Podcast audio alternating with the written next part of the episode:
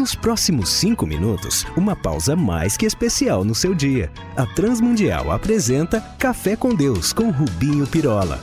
Uma amiga muito querida perguntou-me certa vez: Rubinho, que oração devo eu fazer para ser ouvida por Deus? Ainda me lembro bem de tê-la respondido que não havia um modelo mas que Deus estava atento a tudo que o seu coração orasse e que os seus ouvidos não estavam tapados para que não a pudesse ouvir. Desculpe-me aí, o teólogo de Facebook, mas não há uma oração que Jesus nos ensinou a fazer? Eita, gente que não conhece a Bíblia. Aff. Sim, meu caro.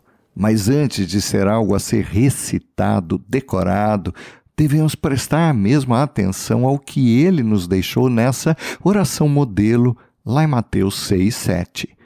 O Senhor deixa claro que não devemos fazer orações como fazem os demais, que oram feito papagaios em vãs repetições, pensando que Deus os ouvirá se assim fizerem. Então deixa claro, então, no seu ensino que antes de pedirmos o que ele já nos dá, ou seja, tudo o que é básico e essencial para a nossa vida, a nossa oração deve ser parte de um relacionamento com Deus, que não se preza ser lá o gênio da lâmpada a quem recorremos na hora do aperto apenas, achando que ele é como os demais ídolos que tanto buscamos. Ok, ok. Oh, nobre instrutor de orações, podias explicar melhor, pois eu estou mais angustiado do que goleiro na hora do gol. Goleiro corintiano. Eita, que agora falou coisa certa. ok. Em Mateus 6, como dizia, nos versos 9 a 13, o Senhor, em meio ao seu ensino, recebe um pedido: Senhor, ensina-nos a orar. Ao que ele precede a sua oração com um Portanto, vós orareis assim, o que significa algo como orem ao longo dessas linhas ou deste modo. Ou seja, essa oração era um padrão para todas as outras. E manda bala desse jeito. Pai nosso que está nos céus. E aqui já temos uma lição.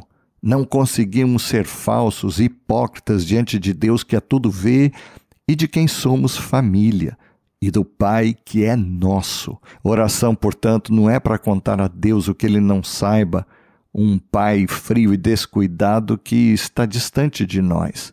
E lembremos-nos todos: nenhuma divindade ou ídolo de religião alguma jamais revelou que Deus é Pai, o nosso Paizinho, o Abba Pai, como nos ensinou Jesus.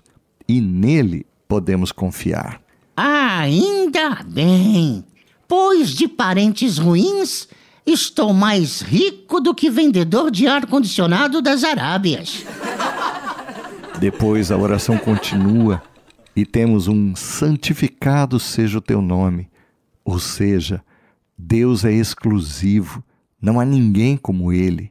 Este é o sentido da palavra santificado.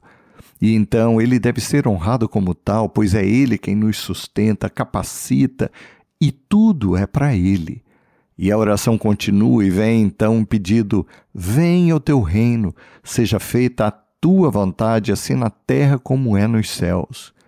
Indicando que o reino de Deus que já veio até nós, segundo a afirmação do Senhor, ainda não veio na sua máxima expressão e que vai ser consumado ali, no além mas pode e deve ser visto e vivido já na vida de todos nós, quando abrigamos, repartimos, acolhemos e perdoamos, dentre outras coisas que Jesus fez, e não que Ele deve nos atender nas nossas vontades e caprichos. Esqueçamos disso, Ele não é o nosso criado. E aí prossegue o ensino, que ao invés de um pedido por algo que Ele já nos garante sempre, todo dia, declaramos que é dele que vem o nosso pão, não meu, lembra-se, de cada dia. Não é então pelo nosso braço, força ou capacidade, mesmo que os coaches assim o prometam. Eita, que não podia deixar de bater nesses coaches de púlpito. Falastrões. E aí, Jesus termina a oração modelo como algo que Philip Yancey, o escritor, confessou não desejar que isso estivesse aqui.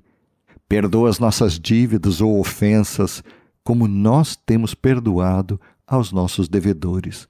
Mas o que muita gente não atenta é que isso não é algo que condiciona a graça que de graça recebemos, mas que, de acordo com os outros ensinos, como aquele do credor incompassível de Mateus 18, ali vemos que só perdoa quem sabe já ter sido perdoado e por ofensa irreparável, como a que levou Jesus à cruz.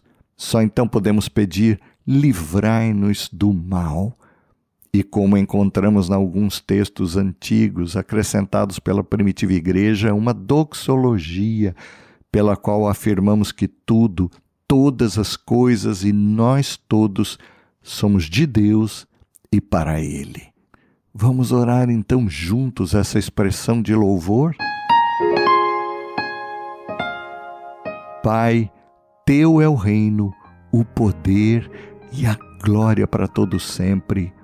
Amém. Olá, amigos. Escrevam para a RTM aqui ou lá em Portugal, trazendo a sua dúvida, sugestão, crítica, para que os possamos servir ainda mais. Um abraço nosso, meu e de toda a equipe que prepara este café.